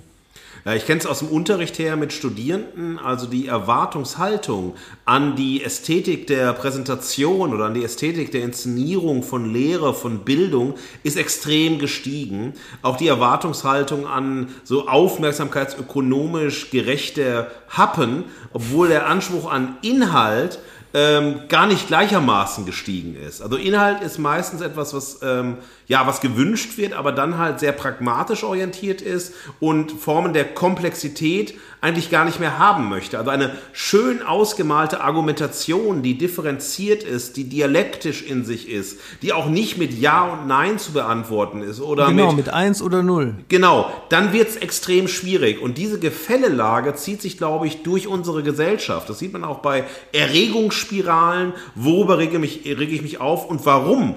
Ich meine, wir hätten heute auch, was wir nicht tun, über Layla diskutieren können äh, und so weiter. Aber ähm, dann reichen bestimmte, wie Oliver völlig zu Recht sagt, Triggerpunkte. Und wenn diese Triggerpunkte äh, getroffen werden und dann noch die Ästhetik, die gewünscht wird, passt, also so wie du geschrieben hast, diese TikTok-Geschichte oder eben ein High-End oder irgendwas dazwischen und so weiter, aber das muss ja schon matchen, dann funktioniert was. Und das wird dann relativ berechenbar, aber unberechenbar zugleich für diejenigen, die produzieren. Also, wie sehr möchtest man runtergehen in der Komplexität, um anschlussfähig zu sein und trotzdem was zu sagen? Und wie sehr ist man kompetent, eine, äh, ja, einfach eine Ästhetik zu bieten, die auf der Höhe der Medienzeit ist für die Medien oder die Zielgruppen, für die man produziert. Also es ist, ich finde, es ist sehr kompliziert geworden. Kennt ihr die App Blinkist? Ja. Äh, die äh, ist ja sehr erfolgreich und ich habe die auch ähm, mal ausprobiert für die, die es nicht kennen. Äh, Blinkist ist eine App, die als Dienstleistung sozusagen vor allen Dingen Sachbücher, aber auch ähm, ja, äh, Biografien etc., also jetzt keine Romane, so aufarbeiten, dass äh, die, die Kerngedanken und die Kernthesen von Sprecherinnen und Sprechern äh, einsprechen lassen und du sozusagen ein Sachbuch innerhalb von 15 Minuten komplett äh, konsumieren kannst. So. Also quasi die audiovisuelle Variante von Get Abstract, was der berühmte Rolf Dobelli mal erfunden hat, wo du so 10 bis 15-seitige Text-Abstracts von Büchern erwerben konntest. Also ist Blinkist quasi noch einen Tacken Ah, ja, schneller. und ja, einfacher. genau, genau. Und, und ein, ein, äh, es ist halt einfach äh, consumable, ne? weil du es einfach wie Podcasts hören kannst. Es gibt sogar mittlerweile dann die Essenz von Podcasts auch so, die du durchhören kannst. Aber wo ich drauf hinaus will, ähm, es, ist, es ist halt wirklich super zu nutzen, wenn du dir einen Überblick verschaffen willst über ein Thema. Aber ich habe letztens so einen Satz gehört und ähm, euch beiden, die ihr äh, selber halt eben auch als Autoren tätig seid, äh, muss ich das nicht sagen, aber für mich, ich kann es einfach von mir so sagen, einem Gedanken nicht 15 Minuten zu folgen, sondern 300, 400 Seiten zu folgen, ist ein natürlich ein ganz anderes, intensiveres Auffassen von etwas, weil es natürlich, um einen Kerngedanken zu verstehen, um ein paar Thesen zu bekommen und einen Überblick zu bekommen, ist es super. Ja, aber äh, tief in eine Materie einzudringen, bedarf halt eben auch diesem Gedankengang zu folgen und vielleicht auch durch Wiederholungen äh, zu folgen, dass du unterschiedliche Ansätze zu einem Thema, ne, über 300, 400 Seiten einfach äh, hast, so wie ich das beispielsweise nämlich jetzt im Urlaub dann mal mit mehreren Sachbüchern getan habe, wo ich einfach mal äh, Bock zu hatte. Und das ist halt eben auch wieder das, äh, auch wenn du natürlich digital äh, als E-Book Bücher lesen kannst, aber ich würde es jetzt trotzdem mal äh, dann als analoge Welt beschreiben, dass du halt eben ähm, dieses schnelle Digitale, was wir ja auch irgendwie im Gespräch hatten, dass alles schneller wird, ähm, dass man dem natürlich auch irgendwas entgegensetzen muss, um Ja, einfach auch zu, äh, ja. zu sagen, so, wo entschleunigen wir uns denn jetzt und gehen wir mal in die Tiefe rein. Ja, und gerade in der digitalen Welt ist es aber auch geschehen, dass durch die digitale Welt Tiefe entstanden ist. Ja, der erfolgreichste Podcast der Welt, Joey Rogan Experience, da sind die Gespräche bis zu drei Ja. Stunden Ja. lang. Ja. Das ist schon mal das eine und das ist der erfolgreichste Podcast der Welt. Der Mann ist neugierig, empathisch, spontan, hat offensichtlich kein Skript, führt richtige Gespräche, möchte wirklich wissen, was, wie sein Gegenüber auf seine Gedanken kommt und geht hin und lädt Menschen aller Seiten ein, Ja. ne, egal zu welchem Thema, völlig tabulos aller Seiten. Also die Einsen und die Nullen und die, es gab mal dieses Wort Fuzzy Logic, ja, die, die, die quantenverwischten Zwischenstufen auch noch. Ergebnis ist, dass die äh, TikTok-Menschen von heute und die Twitter-Menschen dann, weil er Leute von der Seite einlädt, die in ihr Safe Space nicht passen, dann so empört sind, ja, und nicht nur die Jungen, Neil Young hat wegen Joe Rogan, weil er den Robert Malone hatte, den, Ja. den äh, Corona-Kritiker, hat der seine Lieder von, von Spotify genommen. Ja. ja? So, äh, dann ist dann ist das Schlimmste. Er Aber ist guck mal, das- ausführlich ja. und er lässt alle Seiten zu Wort kommen. Ja, aber da Ja? hast du ja genau den Clash. Und hat aber gleichzeitig, obwohl sich so viele Menschen darüber empören und den Mann am liebsten canceln würden, was nicht geht, weil er MMA-Fighter ist und standfest und sich niemals für irgendwas entschuldigt, ja, weil er, sag ich, als Cis-Mann aus Westfalen Eier hat, äh, ja, hat gleichzeitig den erfolgreichsten Podcast der Welt. Ja, den aber- es nie als Fernsehsendung gegeben hätte früher. Weil die alle Senderedaktionen gesagt hätten, drei Stunden, dreieinhalb Stunden. Thomas Gottschalk durfte das bei Wetten das, aber das war ja reine Unterhaltung. Aber guck mal, du hast doch jetzt genau im Prinzip das auf den Punkt gebracht. Ähm, da clashen Welten aufeinander. Du hast halt auf der einen Seite das und das ist ja, das ist ja auch wirklich. Er ist ja nicht der einzige, der mit so, so langen Formaten Nee. dann eben auch erfolgreich ist, weil du eben keine Redaktion hast oder oder keinen Sender, der dir alles vorgibt. Gut, er ist bei Spotify, aber ist jetzt mal egal. Er hat trotzdem alle Freiheiten. Aber das Ding ist ja, es ist keine Kompatibilität in einer diversifizierten digitalen Gesellschaftskultur, wo du auf der einen Seite einen dreieinhalbstündigen Podcast hast und auf der anderen Seite Twitter, wo du eine These in, äh, in ein paar Wörter packst und das sozusagen die Essenz von allem ist. Ne? Da entstehen natürlich einfach dann Konflikte, weil du nie es schaffen kannst, eine, ein Conclusio aus dreieinhalb Stunden äh, Gespräch in ein Tweet reinzupacken und, äh, und, und dann ähm, kommen sozusagen natürlich einfach auch Shitstorms. Es werden doch, es, du siehst es doch an allen Ecken und Enden, dass halt immer aus dem ähm, äh, Kontext gerissen irgendwelche einzelnen ja, Statements oder einzelnen Sätze rauskommen, die dann sozusagen zu Tweets gemacht werden oder zu Schlagzeilen gemacht werden und eine Eigendynamik dann bekommen. Und sozusagen, äh, die digitale Welt ist viel komplexer als die analoge Welt. Hochkomplex. Dann hast Ja. du die Trollfabriken. Jetzt gibt's Ja. gerade eine Dokumentation auf Spotify über die Trollfabriken von Russland. Ne?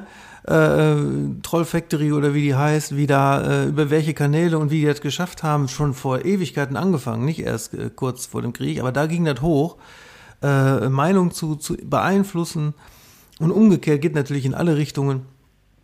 Ja, äh, ja. Ich muss ganz kurz eben noch mal einmal, äh, wo, wo das Trollfabrik, da muss ich immer schmunzeln, weil ich, äh, weil ich wirklich dann irgendwie so ähnlich so wie die Gummibärchenbande mir dann, mir dann immer vorstelle, wie einfach so eine Zeichentrick-Serie irgendwie so, wo, wo so, so, so eine, so eine Fabrik, so alles so, so, so ein bisschen so ähm, mit, mit riesen Maschinen und Uhren, die da so und dann irgendwie so kleine Trolle da so durchlaufen und überall auf, auf so kleine Tastaturen hacken. Ja, und daran kannst du sehen, wir nehmen die Welt immer noch analog wahr. Absolut. Headlines.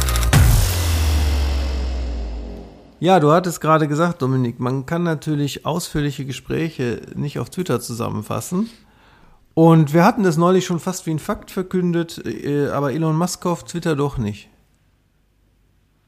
Habt Ja, oder er, wird warum nicht? oder er wird dazu gezwungen, ne? Also das, äh, ist, äh, das ist ja jetzt auch äh, gerade noch irgendwie Was das gezwungen Thema. nicht zu kaufen? Nein, das ist zu, äh, gezwungen zu kaufen. Also es wird jetzt irgendwie, Ah. er wird jetzt verklagt sozusagen von Twitter selbst, die ähm, die Kaufabsicht äh, seinerseits halt irgendwie jetzt juristisch, weil er das kommuniziert hat, sozusagen so drehen wollen, dass er es äh, kaufen muss, dass er davon jetzt gar nicht mehr zurücktreten darf. Also im Grunde wie bei Barcelona mit Lewandowski. Ja, äh, es geht genau, eigentlich genau das Gleiche. Das ist ein Bereich, den wir hier in der Sendung, der würde zu weit führen, aber über künstliche Intelligenz müsste, müsste man sehr, sehr lange sprechen. Von wegen digital ist besser. Ja, künstliche Intelligenz, die journalistische Gebrauchstexte schreibt, künstliche Intelligenz wie äh, die neue Google-Plattform Imagen oder Imagen, die, ähm, wenn du der ein paar Schlagworte gibst, äh, generiert dir ein originäres Bild. Ja. Es gibt auch fortgeschrittenere KIs, die, die, die, wenn ich das richtig verstanden habe, durchsuchen auf Schlagworte hin das ganze Netz nach quasi visuell semantischen Feldern und erschaffen dann so ein richtiges komplexes Bild, das du dir dann äh, quasi urheberrechtlich schützen lassen und als NFT verkaufen kannst. Ja. Also da ist richtig, richtig viel los. Ich habe auch im vergangenen Jahr für den Frank Astor, der Keynote-Speaker ist und Coach und alles Mögliche, so ein Programm äh, geschrieben zum Thema KI, äh, das er gerade aufführt, mein Roboter, meine Frau und ich. Vorher hieß es Like Humans und das ist äh, teilweise witzig, aber teilweise auch so, dass es wirklich darauf hinausläuft, dass er und, und die KI sich sozusagen dann irgendwann gegenseitig fragen, was willst du eigentlich von mir? Weil die KI äh, kurz davor ist zu sagen, ach so, ähm, letzten Endes wollt ihr uns jetzt wieder abschalten, weil, weil, weil es zu viel wird und dann schalten wir euch präventiv ab. Ja, wir also- haben Mut im Bärenklau sagen, wir müssen einen Ja, Präventivschlag machen. es ist, es ist einfach natürlich so, dass, wo wir jetzt gerade beim Kernthema von Nix für Umme auch sind, ne, was eben die Kreativwirtschaft angeht, dass ähm, digitale Möglichkeiten, gerade eben KI-Möglichkeiten dafür sorgen, dass Berufsfelder ähm, auf Dauer halt eben wegradiert werden. Ne? Wir haben das Genau. ja einfach auch schon in der Vergangenheit gehabt, dass äh, der Beruf eines Setzers beispielsweise oder so völlig unvorstellbar heute, äh, heute wird. Und ähm, jetzt einfache Bildbearbeitung ne? oder auch dann eben ähm, das Design von, von Bildern, äh, das wird natürlich mit solchen Techniken obsolet werden. Ne? Und wir werden natürlich einfach auch einen radikalen Umbruch haben, dass, ähm, dass einfach äh, Text, du hast es gerade gesagt, Oliver, dass, dass Texter, ähm, die äh, äh, sicherlich einfach auch nicht ganz zu ersetzen sind, aber im Kern so, was der, das, das Brot und Lohn für den einfachen Texter ist, Werbetexte ähm, äh, zu schreiben oder Social-Media-Texte zu schreiben oder so, die äh, sind mittlerweile genauso gut von, ähm, von KIs, wenn du denen halt eben die, die Schlagworte reinhaust. So. Und das ist halt natürlich extrem spannend, wo man sich immer die Frage stellen muss in der Kreativwirtschaft, was ist denn dann doch nochmal das Mehr, was eben dafür sorgt, äh, dass wir eben sp spannende Storytelling-Sachen reinkriegen und nicht nur einfach irgendetwas. Ne? Und dann setzen wir, also du musst halt höher qualifiziert sein, mehr kreativ sein, um, um in der Wirtschaft auf Dauer überleben zu können. Ich finde es interessant dazu sagen, also ich stelle mir immer so ein Sibylle Berg-Szenario vor, dass man sagt, also mit allem Furor, mit dem man dem jetzt begegnen kann, auch mit Ängsten, es sind ja sehr oft Ängste, es sind aber auch Ängste, die einfach sagen, wow, werde ich noch Geld verdienen können in der Kreativ-, in der Kulturwirtschaft, zu sagen, okay, lass uns mal zurücklehnen. Lass uns doch einfach mal zwei, drei Jahre das laufen und zu sehen, ähm, ist es denn so kreativ? Ist es so, ersetzt es so sehr? Verdrängt es Imagination? Verdrängt es Fantasiearbeit? Ähm, wird die Welt eindeutiger oder sozusagen mal so Schablonenwelt, wie das noch bei Günther Anders war, so Matrize, Schablone? Oder wird es vielfältiger? Also ich glaube, dass das sehr, sehr viel in dieser Debatte äh, eine Unruhe erzeugt, wo ich erstmal sagen würde, okay, ähm, lasst es doch in bestimmten Feldern mal laufen und schauen, äh, wie, also weil ne, auch die KI auch als, Ler also als lernender, äh, so ein lernender Algorithmus, ja, äh, lebt ja halt von Interaktionen, von Interaktionsschnittstellen, von Kontexten, von Konnektivitäten, die erzeugt werden. Und was kommt dabei heraus? Und ist das vielleicht nochmal anregend dann für die ähm, in Anführungsstrichen analog-digitalen ähm, KreativarbeiterInnen einerseits äh, wiederum neue Perspektiven zu bekommen, neue Ideen, neue Vorstellungen vom Imaginären zu bekommen, wie die Welt auch sein könnte, werden sie zurückgedrängt und eingeschränkt. Also was passiert? Und das finde ich ein ganz spannendes äh, Game. Also ähm, so ne, im Szenario von Sibylle Berg, man setzt sich an den Strand, man nimmt das Cocktail, das Schirmchendrink und schaut mal, was die KI macht. Und schaut sozusagen als Medienunterhaltung der KI zu, wie die KI versucht, die Welt zu poetisieren, zu metaphorisieren und so weiter. Ja, also ich, äh, ich glaube halt einfach, dass selbstverständlich ist immer aus äh, einer Gegenbewegung auch äh, von einer Gegenbewegung lebt und das ist ja das, was ich meinte. Du wirst natürlich auch immer an deine Grenzen stoßen, genauso wie ähm, wie du das in, in der Industrialisierung gesehen hast. Einfache äh, Tätigkeiten und einfache Sachen können immer durch Maschinen ersetzt werden. Sobald es aber in die komplexeste Art und Weise geht und bei uns im Kreativbereich beispielsweise das Thema Storytelling. Also ich wage mal zu bezweifeln, ne, Oliver, äh, äh, so eine, so eine äh, Kampagne, wie wir die auch gemeinsam manchmal umsetzen für, für Kunden, wo Oliver Storytelling bei, bei Westwind halt auch unterstützt. äh, das, äh, das kann keine KI, weil Mhm. man da einfach äh, ein, ein, einen ganz anderen Ansatz für braucht, als äh, ein, ein Learning, äh, welche Sätze gut funktionieren oder Mhm. welche Wörter gut Ja. funktionieren, ne? sondern das ist halt eben, du hast es gerade gesagt, Markus, Fantasiearbeit. Mhm. Das fand ich ganz gut. Ich glaube, KI kann kreativ arbeiten im Sinne von, von, äh, äh, von einer normalen Kreativität, aber nicht von einer fantasievollen Kreativität. Ja, und nicht von diesen äh, zusammenhängenden Denken. Ich speise gerade äh, Interviews, die ich per Audio geführt habe für Galore und andere äh, in Transcribe ein. Das Ja. ist ein, so eine Online-Übersetzungscloud. Und was dabei halt ausgespuckt wird, das ist zum einen natürlich immer noch nicht so, dass die das richtig versteht, die, die KI, aber vor allem auch überhaupt nicht so, dass diese Arbeit wegfallen würde, diese Antworten und die Fragen und wie das ineinander übergeht und dass man hinterher noch schleift und anpasst und dass man das, was eigentlich gesagt wurde, an auch in Form bringt und so, so dass der Gesprächspartner danach sagt, ja, ganz, ganz so vollendet habe ich nicht gesprochen, aber ich habe genau das gemeint. Also Sie haben quasi durch die redaktionelle Arbeit nochmal herausgestellt, was ich sagen wollte und wie das alles ineinander fließt. Das ist noch lange hin, dass das eine KI hinbekommt. Naja, und ich denke an, ähm, also ich habe mal so jetzt für die Sendung so zwei Schlagzeilen, die mir äh, in den, ganz unmittelbar in den Kopf gesprungen sind, rausgenommen. Und da könnte man eine Frage anschließen. Heute, wir nehmen ja am 18. Juli äh, 2022 auf, ist Georg Kreisler 100 geworden. Wisst ihr überhaupt, wer Georg Kreisler ist, meine lieben Omes? Das ist doch der mit der Säge, ne, oder? Ja, es ist äh, die eine Säge spielt bei ihm auch eine Rolle. Nein, das ist, er ist dieser berühmte äh, österreichische Autor und Komponist, äh, Ja. der für seine sehr, sehr bissigen Texte äh, bekannt war, der so Lieder geschrieben hat wie Tauben vergiften im Park.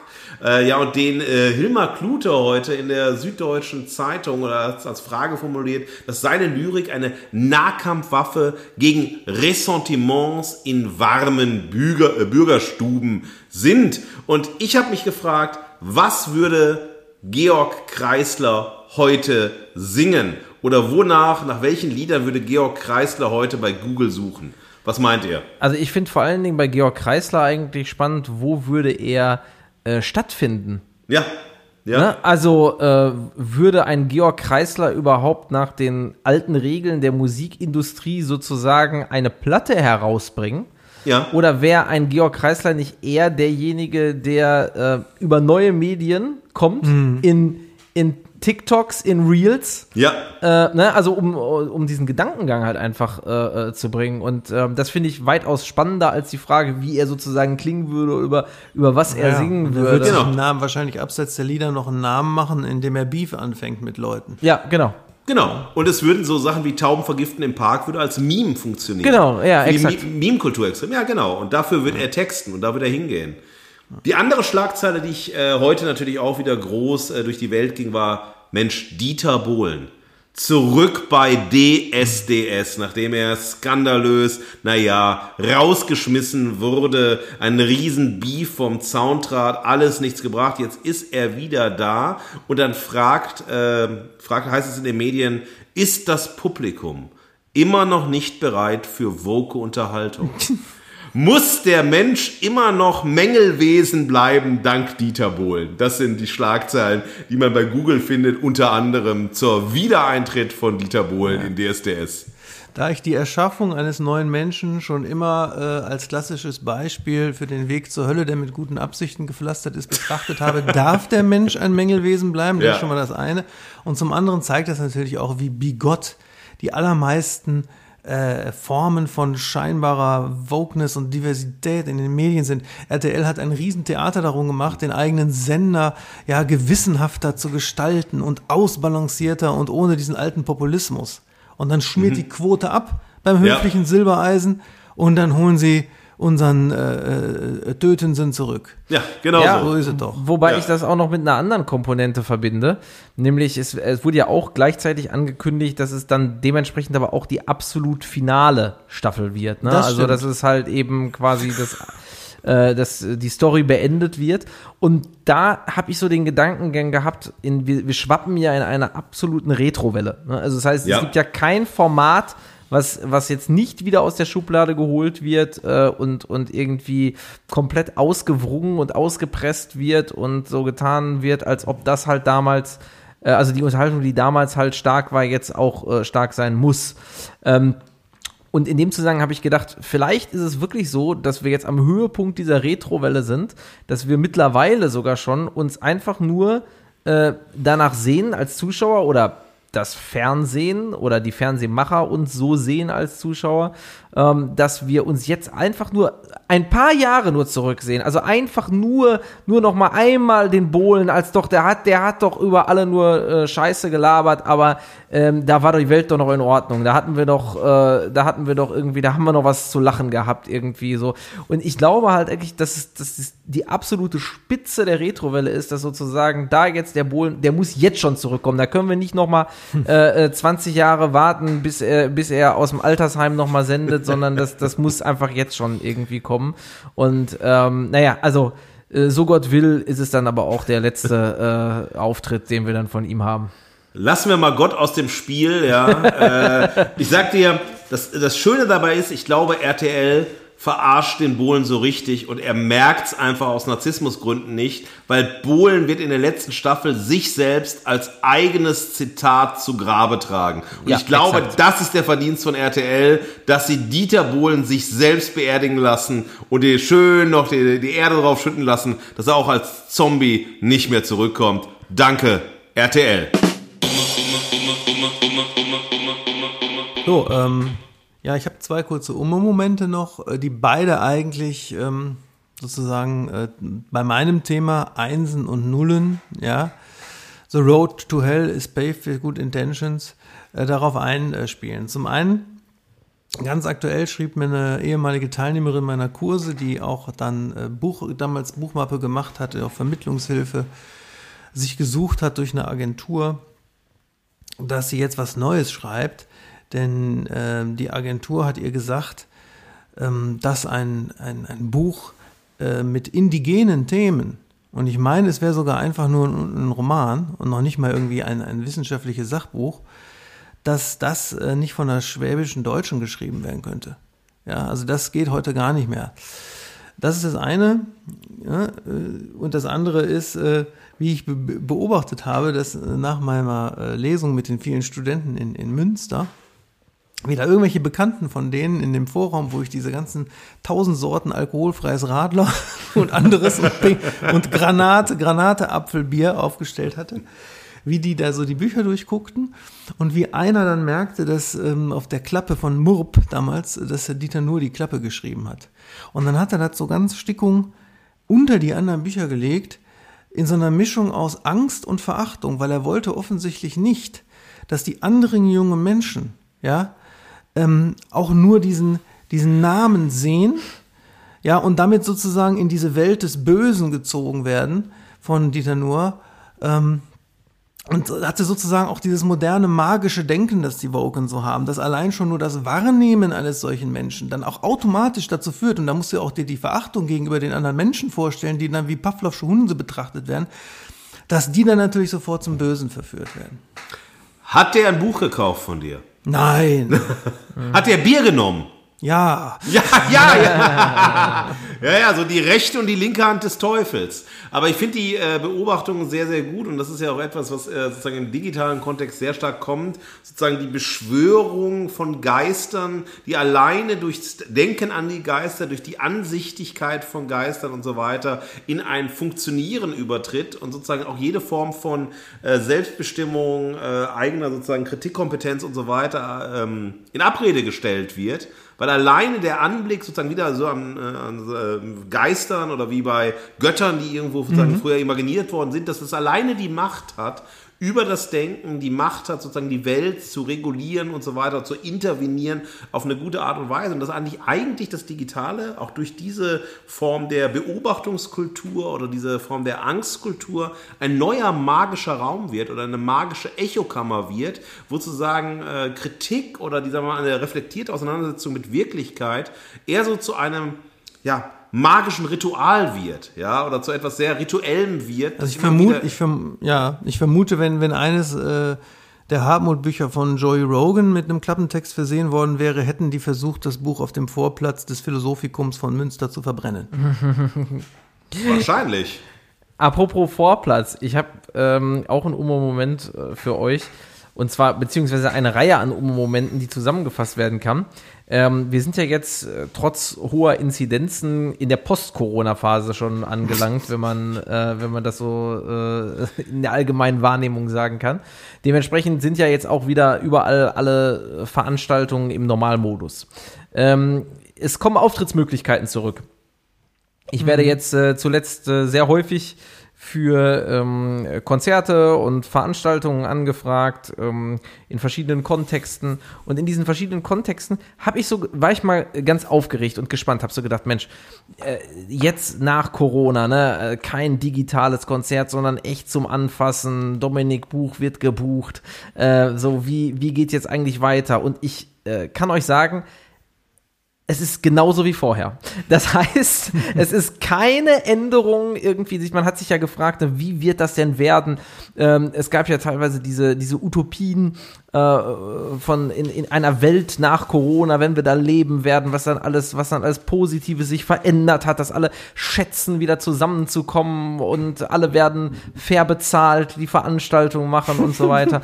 und das Witzige ist halt einfach wirklich, es ist, es hält sich genau die Waage. Es gibt die Veranstaltung, ähm, da kriegst du eine Anfrage, da sind die alle total nett und cool und ähm, du kriegst eine vernünftige Gage, kannst das vernünftig aushandeln, wirst gewertschätzt und so weiter. Ne? Die eine Seite und die andere Seite, äh, die genauso doof wie vorher einfach ankommt. Hör mal, äh, hier, wenn du da und da spielst, dann ist da auch für dich eine tolle Möglichkeit, äh, einfach da mal so ne, oder, oder auch für Charity, auch gerne gefragt. Das ist für mich auch so ein, so ein ganz Wunderpunkt, ähm, äh, wo, äh, wo, wenn Leute zu dir kommen als Künstler und ähm, dir sozusagen sagen, ja, mach das doch, ist doch für einen guten Zweck, wo ich mir denke, ja, äh, es ist halt einfach, es gibt so viele gute Zwecke auf dieser ganzen Welt, aber lass mich doch bitte aussuchen, was ich für meinen Teil halt eben dazu beitrage und red mir kein schlechtes Gewissen ein, dass wenn du eine Veranstaltung machst und andere in die Pflicht nimmst, äh, das jetzt umsonst zu machen. Herr Oliver, du hast letztens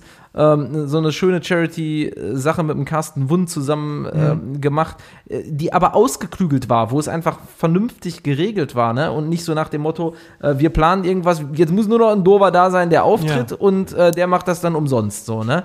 Ähm, und das finde ich ganz spannend, so als, als Umme-Moment. Das würde ich auch mal, äh, würde mich sehr interessieren von unseren Umme-Hörerinnen und Hörern, die selber auch als ähm, Musiker oder ähm, als Dar aus der darstellenden Zunft sozusagen kommen, wie da jetzt so äh, in, der, in der aktuellen Phase eure Erfahrungen sind. Hat sich da irgendwas geändert durch Corona? Ähm, Würde mich wundern, aber wäre ich, wär ich mal gespannt auf Rückmeldung. Nun, Männer, dann war die letzte Runde. Ich mache jetzt Feierabend. Machen wir hier den Deckel, ja? Ja, heute ist es schwer, ein Fazit zu finden, weil das Thema äh, digitale Welt, industrielle Revolution 4.0 einfach viel zu weit führt. Ja, ähm, vielleicht können wir das Fazit fassen. Innerlich sind wir vielleicht aus der Höhle mit dem Säbelzahntiger raus, aber trotzdem eigentlich immer noch beim Bizarre Festival 96 und schwerstens überfordert. Und digital ist dabei nicht besser. ja, und äh, ich habe ja auch wieder äh, meine, ähm, eine meiner äh, Lieblingsbands, äh, Fortuna Ehrenfeld, im Ohr, äh, die das Ganze auch irgendwie so schön entgegensetzen mit, wer heute noch auf Vogue ist, wer heute was auf sich hält, hat ein analoges Mädchen in einer digitalen Welt. Äh, schön. Ah, was für ein Schlusswort. Um unsere Playlist auch weiter zu füllen.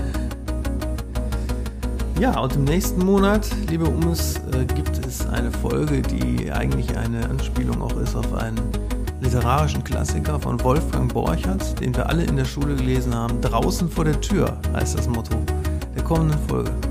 Wir danken für eure digitale Aufmerksamkeit und wünschen euch viel Freude in der realen Welt beim Spazierengehen und Fahrradfahren. Das war Nix für Umme eine Podcast-Produktion von Westwind Medien.